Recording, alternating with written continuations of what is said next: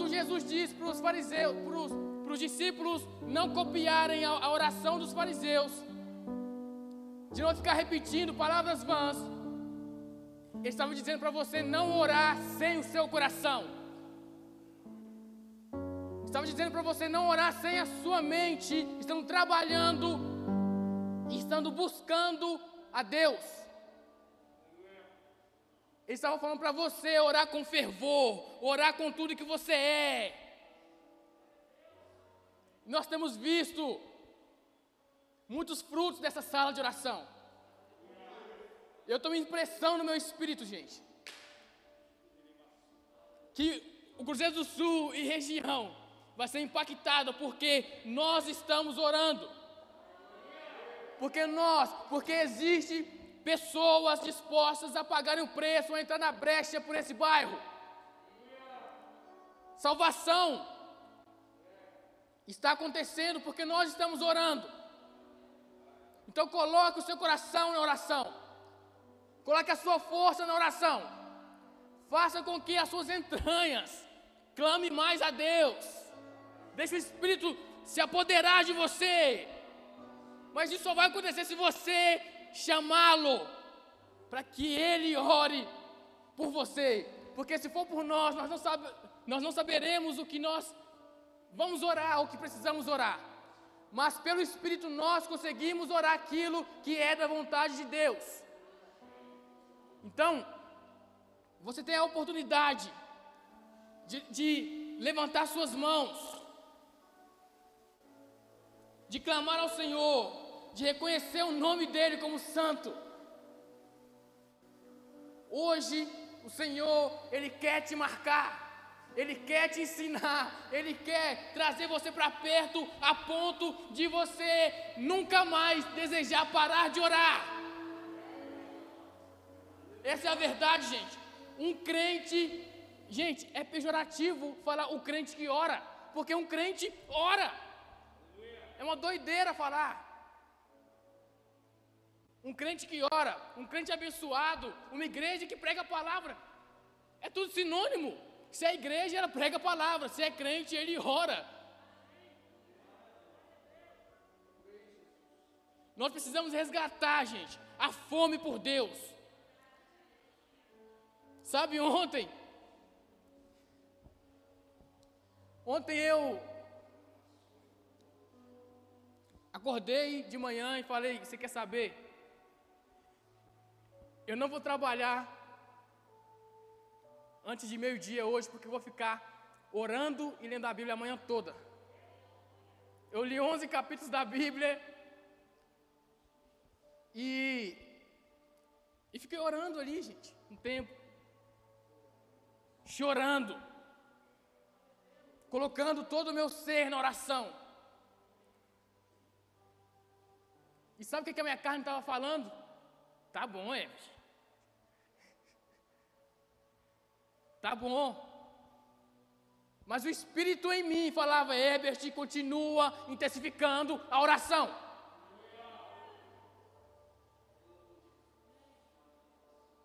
John Piper diz que em meio a um avivamento os crentes leem pelo menos 20 capítulos da Bíblia.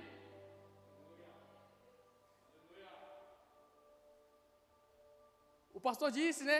Esses dias que George Mulley, uma vez, disse que você não pode sair da sua casa para o seu primeiro compromisso antes de passar tempo com Deus, antes de orar, antes de buscar a vontade de Deus para você, antes de você resolver todos os seus problemas com Deus. Se Deus não está te cobrando nada, se Deus não está te, te, te chamando para algo meu irmão, está faltando comunhão com o Senhor. Se você não tem sentido o seu coração impelido pela obra de Deus, tem algum problema com a sua vida de adoração. Nós precisamos resgatar o fervor na oração. Às vezes a gente quer simplesmente buscar nossas coisas, buscar a nossa oportunidade de negócio, buscar a nossa cura. Mas talvez se Deus concebesse, concedesse para você isso que você tanto busca, você pararia de orar. Você já não buscaria Ele mais. Você, você tiraria a força que você coloca. Se, se na sua oração você colocasse a vontade de orar, assim como você coloca intensidade no seu trabalho, será que a sua vida de oração seria diferente? Às vezes nós somos mais empolgados e eu, esses dias, me, me peguei pensando: Senhor, eu preciso trabalhar. Senhor, eu vou intensificar ainda mais as minhas horas de trabalho. Eu quero produzir mais ainda. E o Senhor me falou: É? A sua vontade de trabalhar está sendo maior do que a sua vontade de orar. A sua intensidade no trabalho está sendo muito mais visível do que a sua vontade de orar. Aí eu falei, meu Deus.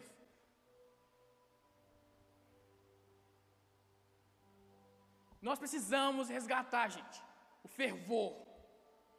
Ninguém ora sem cessar, sem, sem fervor. Por quê? Porque, gente, o orar sem cessar não é ficar orando. Gente, vocês podem sentar, por favor, tá? Né? vendo aí que já tem gente sentando. Mas a grande verdade é que nós precisamos resgatar esse fervor. Esse fervor. Qual foi a última vez que que você jejuou? Qual foi a última vez que você chorou na presença de Deus? Qual foi a última vez?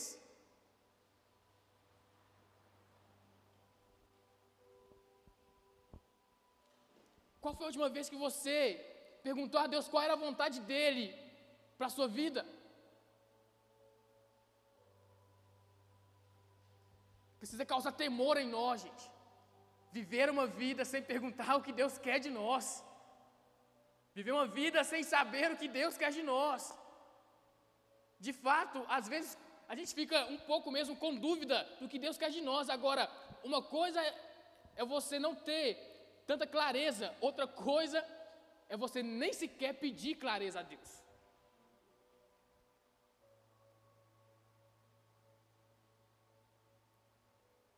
Você não vai conseguir orar sem cessar, se você não, não estiver com seu coração em chamas.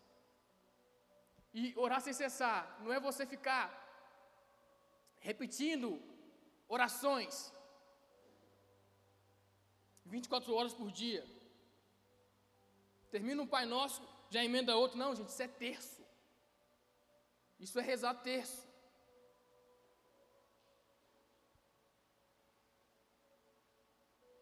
Orar sem cessar é a consciência de comunhão com Deus. É o seu coração estando, Jesus, eu preciso chegar de novo no meu momento com o Senhor. Jesus, eu preciso aproveitar as oportunidades que o Senhor tem de falar do Senhor, de expor o Evangelho.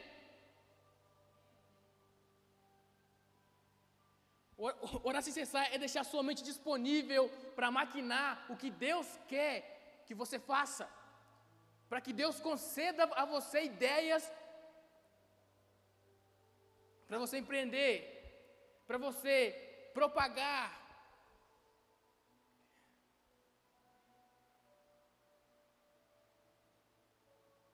Sabe o que é? A gente fica muito querendo que Deus, Deus fala com a gente. Fala comigo, Deus. Fala comigo. Me responda.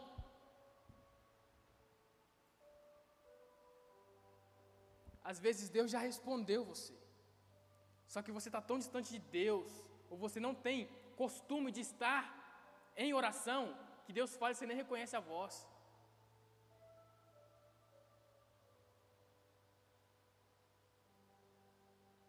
Eu, eu lembro de, de muita gente que, né, que fala do primeiro amor, que falava, nossa, eu ouvia a voz de Deus, eu via Deus em todo lugar. Eu pegava um ônibus, aí a placa, não sei o que, me conectava algo a Deus. Gente, gente, esse é o primeiro amor. eu já falei aqui, né, que eu tenho um pouco de, de ranço do, do, dessa, dessa palavra, né, voltar ao primeiro amor. Mas, gente, o, o primeiro amor é isso, mas a gente precisa, precisa ver Deus novamente em tudo. Conectar com Deus, ou ouvir a voz dEle, e eu falo mais, ouvir a vontade dEle em tudo. Como assim, Everett? Ouvir a vontade? Não sei se com vocês já aconteceu, mas às vezes Deus ele fala algo comigo querendo falar outra coisa. ele comunica, ele me faz perceber algo, porém querendo que eu conclua de uma outra forma. Mas isso só vai acontecer se você estiver em comunhão com Ele. E é aqui que cai a questão da Bíblia. Com leitura bíblica você consegue ouvir a vontade de Deus. Esses dias eu postei um meme lá no, no, meu, no meu, Instagram, um, um, desenho lá, né? Um, uma, uma moça em desenho animado e tal, com um livro gigante vermelho, escrito nele assim: fatos. E embaixo eu, eu coloquei: crente que não lê a Bíblia fica crente burro.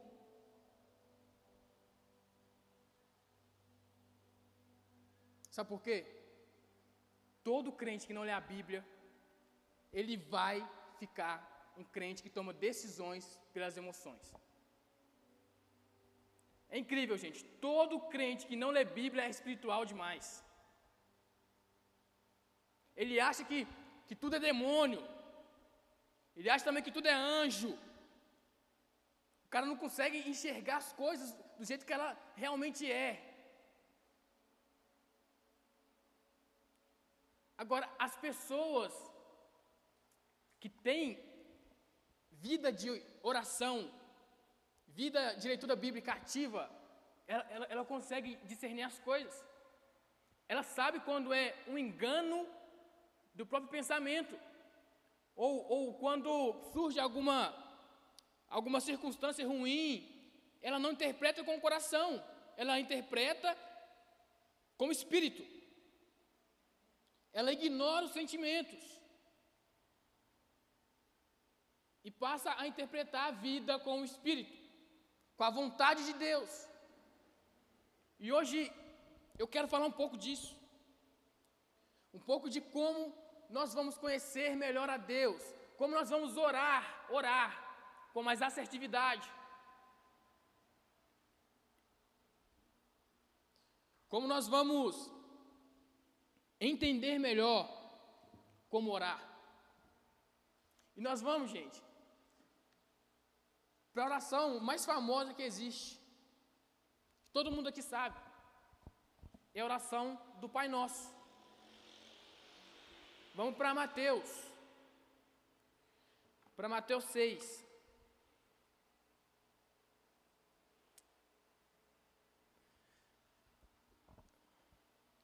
Mateus 6, verso 9. E aí nós vamos aprender um pouco aqui. Vamos extrair, né?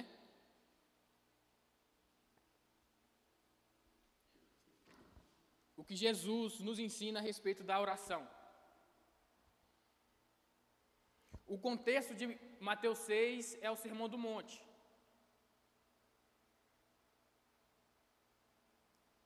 E a gente precisa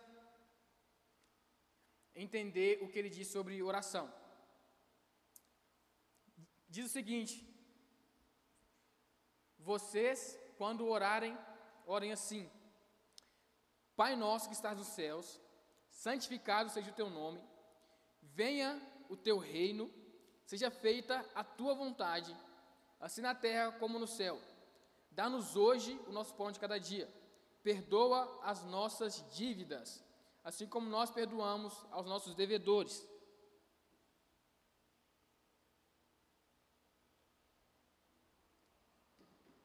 e não nos deixes cair em tentação, mas livra-nos do mal, porque teu é o reino, o poder e a glória para sempre. Agora a gente vai voltar de novo e eu vou expondo para você e te explicando algumas partes da oração do Pai Nosso, que talvez a gente passe batido, uh, mas aqui eu quero, eu quero expor essas verdades. Jesus ele manda nós começarmos a oração dizendo Pai Nosso. A primeira palavra é Pai. Não é Deus nosso. Embora o nosso Pai seja Deus. Mas ele fala Pai Nosso. Por quê? Porque o Novo Testamento, gente, é Deus se revelando como Pai.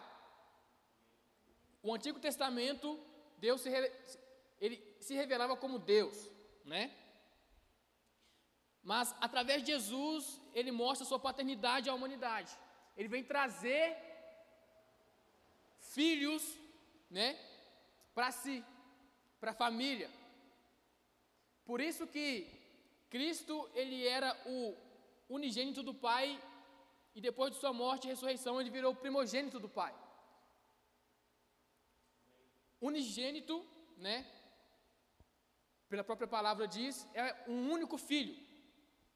O primogênito, ele é o primeiro filho entre vários irmãos, entre milhões de, irmãos, né? E isso é muito bom, gente. Nós sabemos que não não é só a eclésia que foi chamada a ser filho de Deus. Mas é milhões, milhões, bilhões, na verdade, né? Porque se for olhar, ah, no mundo tem cerca de 3 bilhões de cristãos. Ainda tem ainda mais ou menos uns, uns 3 bilhões que ainda não foram alcançados pelo Evangelho. Mesmo com a internet, mesmo com. Né, ainda tem países que, que, que não foram. Ah, que, não, que não foram evangelizados, tá? Parece uma, uma, uma doideira, né? Porque porque a gente é muito acostumado. Você vai em qualquer rua, tem cinco igrejas, né? Na mesma rua. Às vezes o som de uma atrapalha a outra.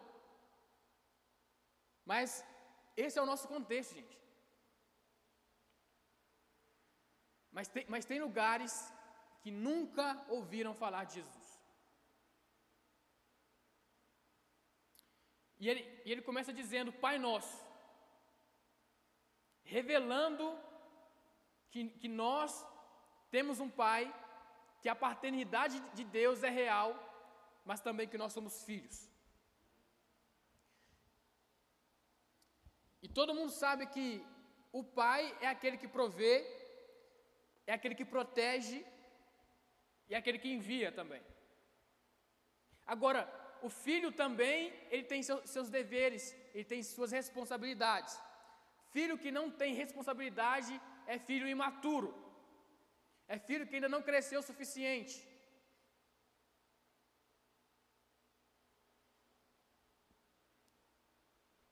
Certo homem um dia pegou seu filho, levou ele na sorveteria. E chegando lá, ele pediu para o pai: Pai, compra um sorvete para mim. Depois, o pai entrega o sorvete para o filho, o filho deixa o sorvete cair.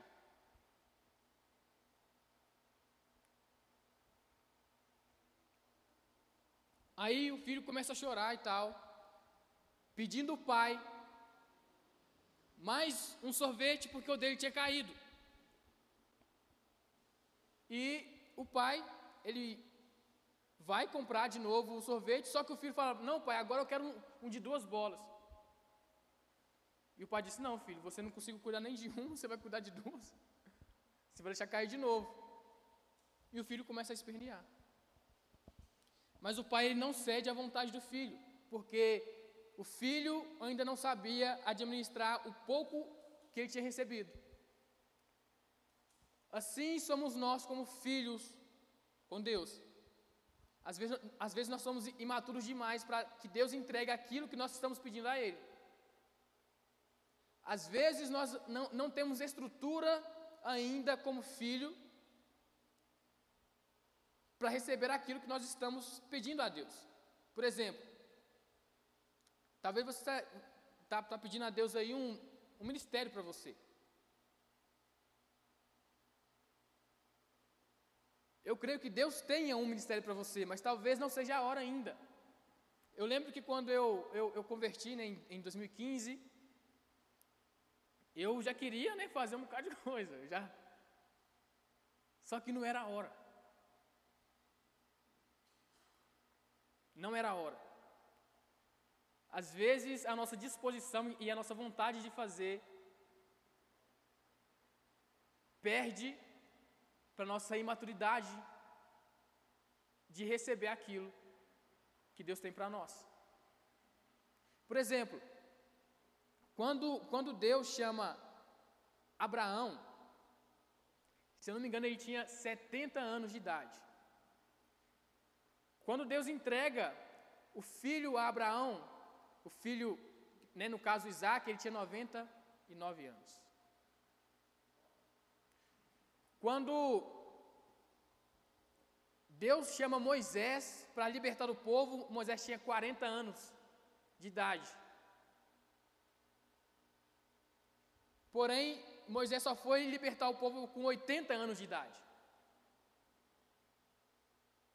E,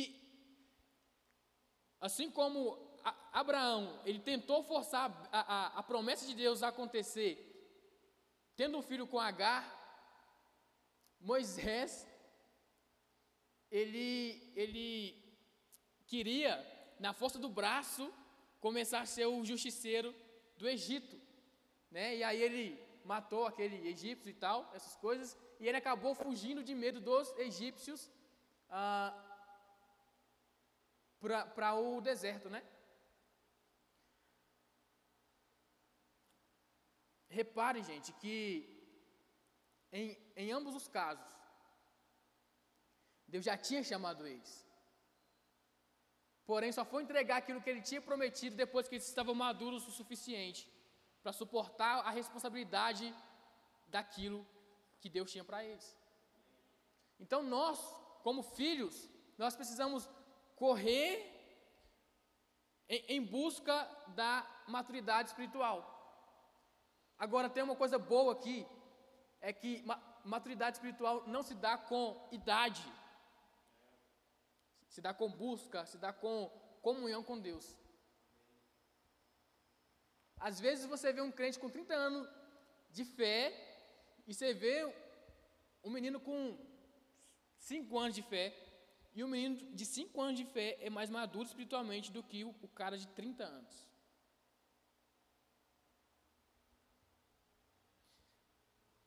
Então, você pode buscar maturidade espiritual, maturidade de filho, entender as coisas de Deus, entender os seus papéis como filhos de Deus. E isso faz com que a gente, cada vez mais, seja apto para a obra de Deus, para aquilo que o Senhor quer de nós. Porque, de fato, Deus tem algo para nós. De fato, Deus tem algo para você. Mas nós, só, vamos receber isso quando nós tivermos maduros o suficiente. Então, o Pai Nosso revela sua paternidade e ao mesmo tempo também ah, o chamado a sermos filhos, né? Eita.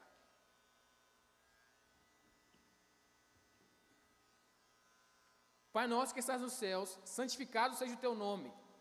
Gente, como é que a gente santifica o nome de Deus?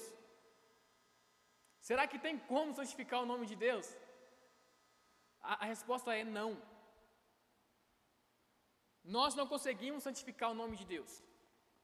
O único que, que, que consegue santificar o nome de Deus é o próprio Deus. O único. E isso porque o nome de Deus é santificado através da própria obra dele em amor ao próprio nome dele. Deus age em favor do seu nome. E isso nos mostra que santificar o nome de Deus é simplesmente estar de acordo com a vontade dele. Exemplo: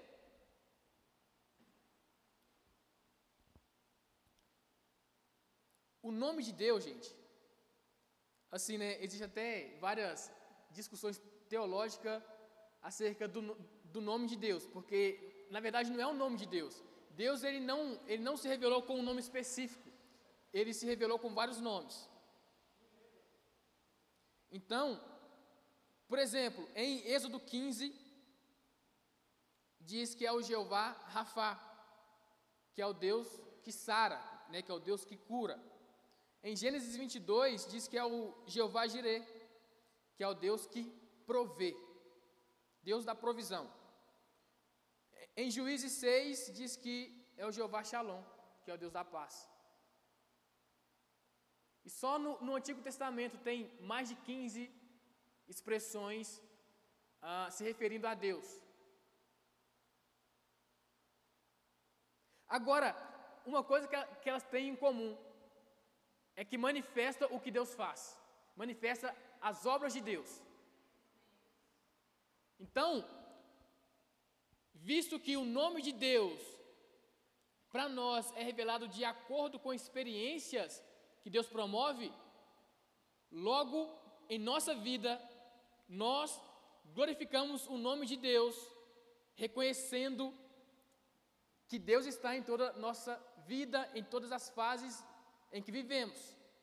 Santificar o nome de Deus é reconhecer o que Deus está fazendo agora na, nossa vida. Santificar o nome de Deus é reconhecer o que Deus fez no ano passado. Reconhecer o nome de Deus e santificar o nome de Deus é reconhecer e lembrar de onde Ele te tirou. Ele é o Deus que salva, Ele é o, é o, é o Senhor dos Senhores, ele é o Deus de maravilha, Ele é o Pai das luzes. Então, a gente vai conseguir santificar o nome de Deus, sempre lembrando e sempre reconhecendo, seja verbalmente, seja também por atitudes, o que Deus faz em nós. Sabe como é que os os não cristãos veem que Deus é santo de fato e reconhecem o nome de Deus? Através da sua vida, meu irmão. Através da sua vida, através dos milagres que Deus opera em você e através de você. É incrível que você reconhece o homem de Deus quando Deus age através desse homem. Quando Deus usa esse homem com, com, com constância você fala, aquele é um homem de Deus. O ímpio também, ele reconhece as obras de Deus através da vida dos homens de Deus e das mulheres de Deus. Ou seja, a sua vida normal, né? A sua vida cotidiana é o jeito que Deus santifica e promove o seu nome.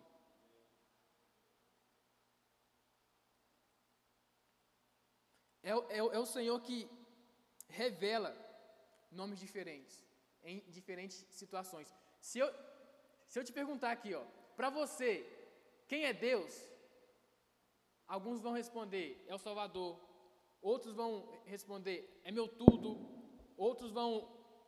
Gente, cada um aqui vai falar uma coisa diferente. Talvez seja pelo momento que você está passando ou por algo muito marcante que você viu a mão de Deus.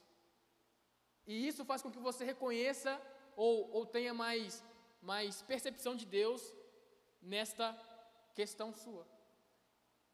Por quê? Porque Deus, é, Ele é um Deus pessoal. Por isso que Ele te convida a estar no secreto. Por isso que Ele te convida a, a, a, a você entrar para o seu quarto e falar com, eles, com Ele a sós. Por quê? Porque ele, é, ele é um Deus pessoal. Ele quer conversar com você. Tem coisas que ele vai comunicar a você que ele não vai comunicar a mim. Então o Senhor santifica, só o Senhor é quem santifica o próprio nome. Nós não santificamos o nome de Deus. É o próprio Deus, através das suas obras, que santifica o seu nome. Venha o teu reino, seja feita a tua vontade. Venha o teu reino e santifica, e santifica, estou viajando, e faça a tua vontade. É simplesmente a oração de Jesus no Getsemane. Senhor, afasta, afasta de mim esse cálice. Se possível, contudo, seja feita a tua vontade. É, é nós orarmos e colocarmos a nosso, o nosso plano, o nosso desejo à, à, à disposição de Deus. Falou, Senhor, eu queria isso aqui. Contudo, faça o que o Senhor quiser. Às vezes o Senhor ele vai frustrar seus planos. Sabe, esses dias eu ouvi uma frase que ela falava o seguinte: expectativa é igual paçoca. Quando, quando você menos espera, ela, ela esfarela, ela se desfaz. Às vezes Deus vai fazer assim com, com seus planos. Você tem uma expectativa boa e Deus vai lá e esfarela a sua expectativa, os seus planos. Mas será que o Espírito Santo ele pode frustrar seus planos? Será que ele pode arruinar com seus projetos? Gente, é incrível, o arruinar de Deus para nós, lá na frente vai ser muito melhor do que os nossos planos, nossos melhores planos. Então, às vezes nós queremos um caminho que, né, no nosso coração parece bom, mas ao final são caminhos de morte. E dizer, seja feita a tua vontade, é reconhecer que o Senhor é soberano, que o Senhor sabe o que está fazendo, que o Senhor sabe o que é melhor para nós, que o Senhor sabe que, que nós temos fome.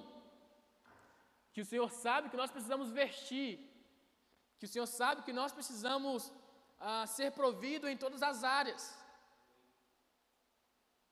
Mas mesmo assim, nós deixamos nas mãos dele, confiando que é, é ele quem faz, que ele sabe muito mais do que nós quais são as nossas necessidades.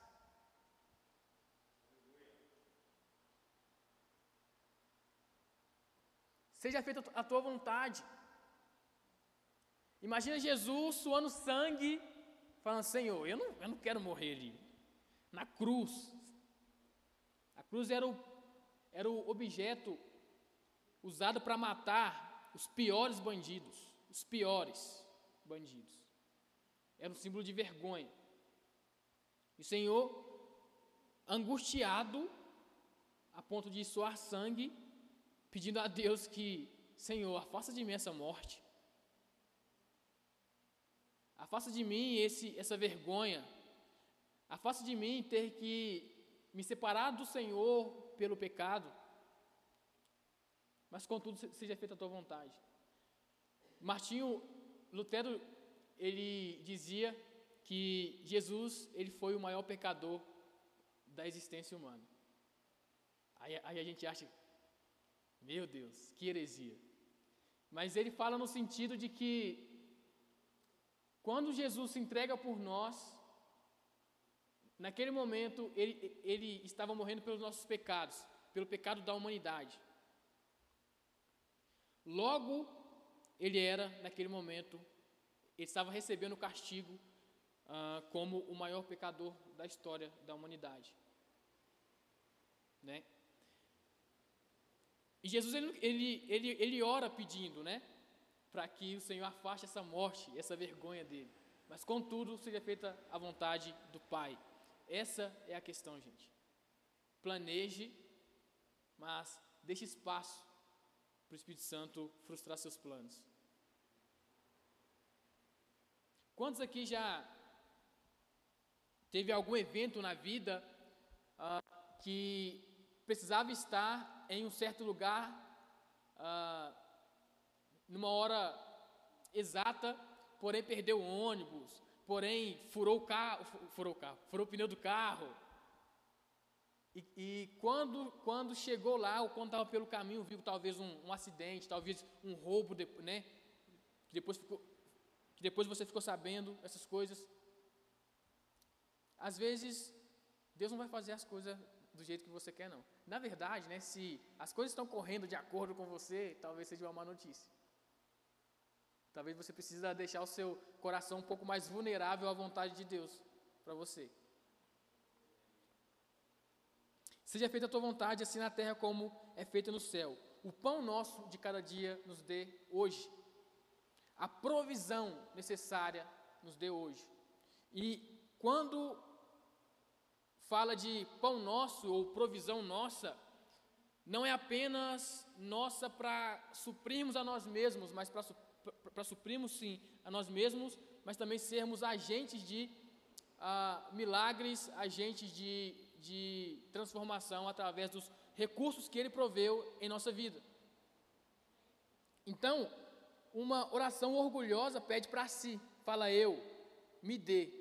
Uma oração cristocêntrica diz, nos dê. Toda a oração do Pai Nosso é plural. Então, se você está orando na primeira pessoa, você está talvez pecando. O seu coração talvez esteja orgulhoso. É pão nosso, é Pai nosso, pão nosso, nossos pecados.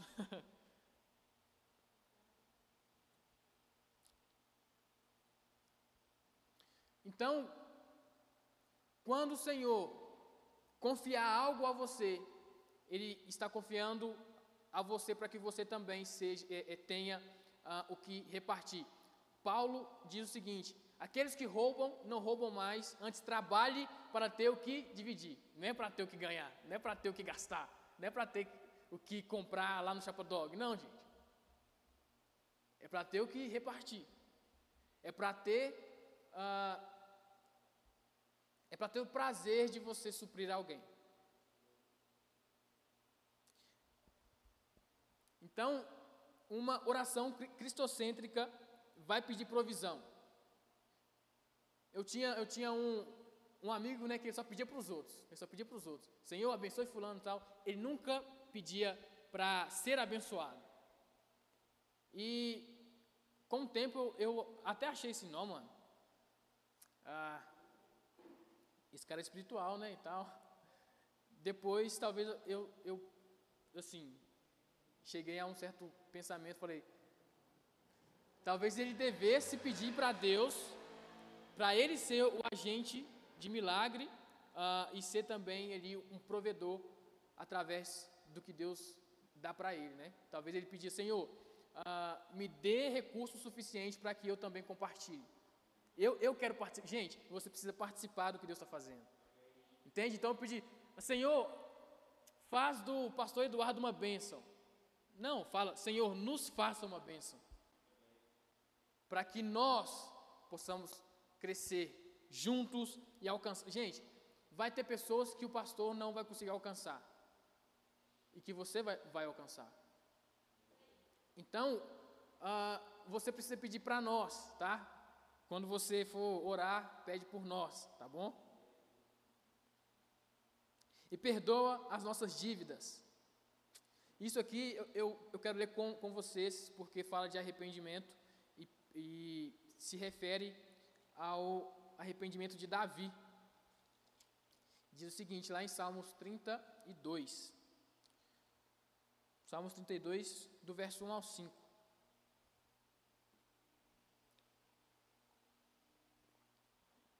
É, Salmos 32, verso 1 ao 5. Como é feliz aquele que tem suas transgressões perdoadas e seus pecados apagados. Como é feliz aquele a quem o Senhor não atribui culpa e em quem não há hipocrisia. Enquanto eu mantinha escondidos os meus pecados, o meu corpo definhava de tanto gemer. Pois dia e noite a tua mão pesava sobre mim, minhas forças foram se esgotando com o tempo, como um, em tempo de seca. Então reconheci diante de ti o meu pecado e não encobri as minhas culpas. Eu disse: Confessarei as minhas transgressões ao Senhor, e tu perdoaste a culpa do meu pecado. Suas orações não serão ouvidas se o seu coração não estiver em arrependimento. Na verdade, ouvir, Deus ouve, né? Mas se o seu coração não, não é um coração arrependido, certamente você vai estar orando errado. Só vai alcançar misericórdia diante de Deus e perdão de pecados aqueles que confessarem suas culpas.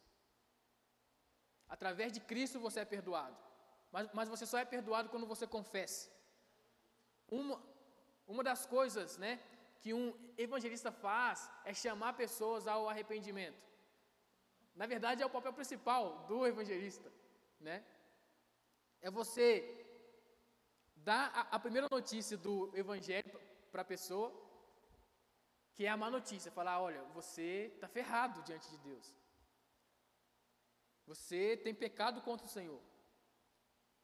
E a segunda coisa que a gente fala em um evangelismo é que existe a possibilidade de arrependimento.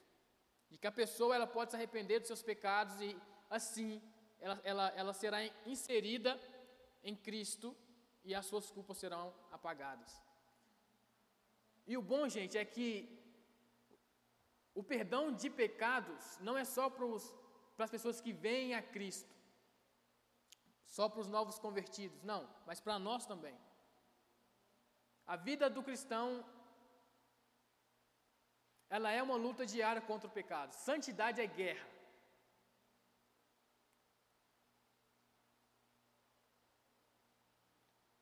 A palavra diz que aqueles que estão em pé, cuidado para que não caiam. Mas se você cair, existe perdão para você. Existe um Deus te chamando ao arrependimento. Então, quando, quando você pecar, não fique com, com, com o sentimento de que eu não vou nem chegar perto de Deus porque eu sou um pecador. Sim, a gente sabe que você é pecador, Deus também sabe. E por isso mesmo você precisa se achegar a Deus assim que você pecar.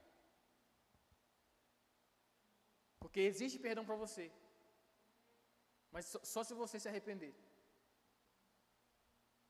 Assim como nós perdoamos aqueles que nos devem, ou aqueles que têm pecado contra nós. E aqui diz muito sobre o, o que Jesus fala, né? Que, que se nós não perdoarmos, nós, nós também não seremos perdoados. Logo, nós precisamos aprender a liberar perdão. Talvez você esteja ah, magoado. E uma das coisas que vai te fazer, gente, uma pessoa amarga, uma pessoa chata de ficar perto, é a falta de perdão. A falta, a falta de perdão, ela vai, ela vai sugar as suas energias, ela vai sugar a sua força. Eu lembro de uma palavra que o pastor pregou que, que chamava, que ele que ele falou né, que nós somos potenciais coringas. Por, por causa da, da falta de perdão. Então, se você não perdoar, você vai se tornar cada vez mais arrogante, mais, mais altivo e cada vez mais um potencial coringa, né? O, o coringa ele vai nascendo em você aí uh, na medida que você vai passando os dias sem pedir perdão. Então você precisa ter coragem para pedir perdão e força para perdoar. E isso você encontra em Jesus. Se você está aqui hoje e você está magoado com alguém, faça um favor amanhã, ou, ou então hoje mesmo, ligue para essa, essa pessoa ou, ou fale com ela pessoalmente e exponha a situação e peça perdão sem justificar porque você errou. Ou só peça perdão. Perdoe e peça perdão. É isso que Deus quer de nós. E não nos deixes cair em tentação. Acabamos de falar sobre nós ah, sermos perdoados do, né, dos nossos pecados. Porém, existe também, gente, aqueles que confessam tentações. Pastor Márcio Valadão diz o seguinte: que quem confessa pecado, que quem confessa ah, tentações não confessa pecado. Nós precisamos andar uns com os outros para confessarmos uns aos outros nossas dificuldades, nossos desvios ou os nossos desejos.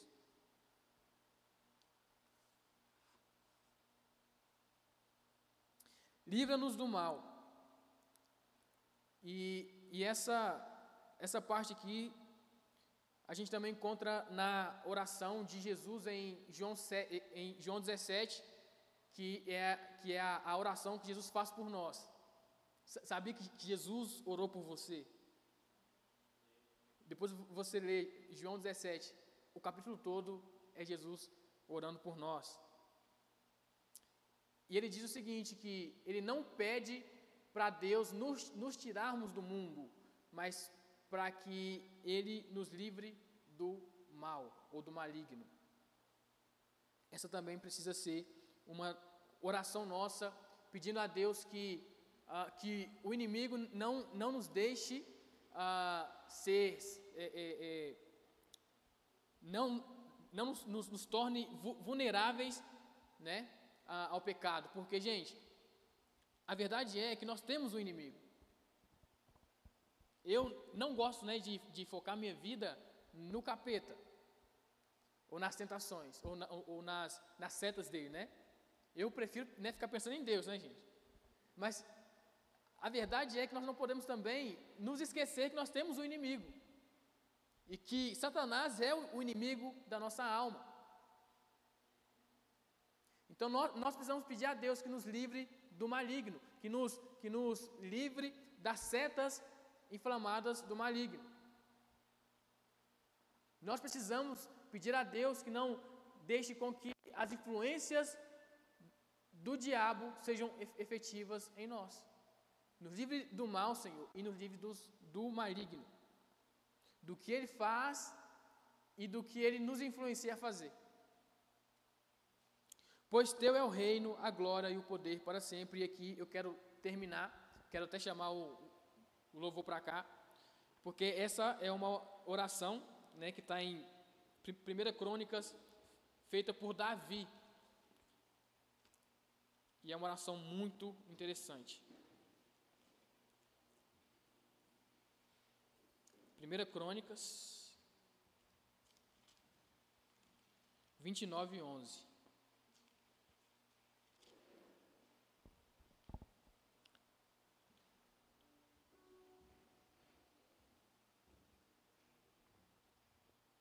Diz o seguinte. Vamos ler do, do, do 10 aí. Davi louvou o Senhor na presença de toda a assembleia, dizendo: Bendito seja tu, ó Deus, meu Senhor, Deus de Israel, nosso Pai, de eternidade em eternidade. De, eh, teus, ó Senhor, são a grandeza, o poder e a glória a majestade e o esplendor. Pois tudo que há nos céus e na terra é teu. Teu, ó Senhor, é o reino, tu estás acima de tudo. A riqueza e a honra vêm de ti. Tu dominas sobre todas as coisas. Nas tuas mãos estão a força e o poder para exaltar e dar força a todos. Agora, nosso Deus, damos-te graça e louvamos o teu glorioso nome. É simplesmente Davi reconhecendo que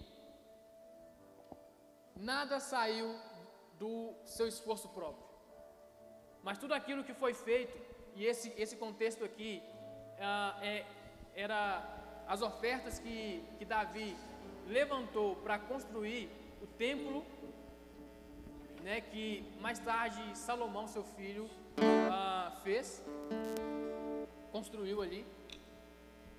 E Davi viu que tinha tanta coisa, tanta coisa que daria sim para fazer o templo, porém ele reconheceu que não era ele fazendo e que não eram as pessoas fazendo, mas era Deus agindo em amor do seu próprio nome. Em Colossenses 1,15 fala sobre a, a supremacia de Cristo. E é muito interessante, porque diz assim, ó, ele é a imagem de Deus, do Deus invisível, o primogênito sobre toda a criação, pois nele foram criadas todas as coisas nos céus e na terra, as visíveis e as invisíveis, sejam tronos ou soberanias, poderes ou autoridades. Todas as coisas foram criadas por ele e para ele. Ele é antes de todas as coisas e nele tudo subsiste. Ele é a glória, ele é a cabeça do corpo, que é a igreja, é o primogênito dentre os mortos, para que tudo ele tenha a supremacia. Pois foi do, foi do agrado de Deus que nele habitasse toda a plenitude. E por meio dele reconciliou-se reconciliou, reconciliasse consigo todas as coisas, tanto as que estão na terra quanto as que estão nos céus, estabelecendo paz pelo seu sangue derramado na cruz. Quando nós terminamos a oração, nós exaltamos a Deus.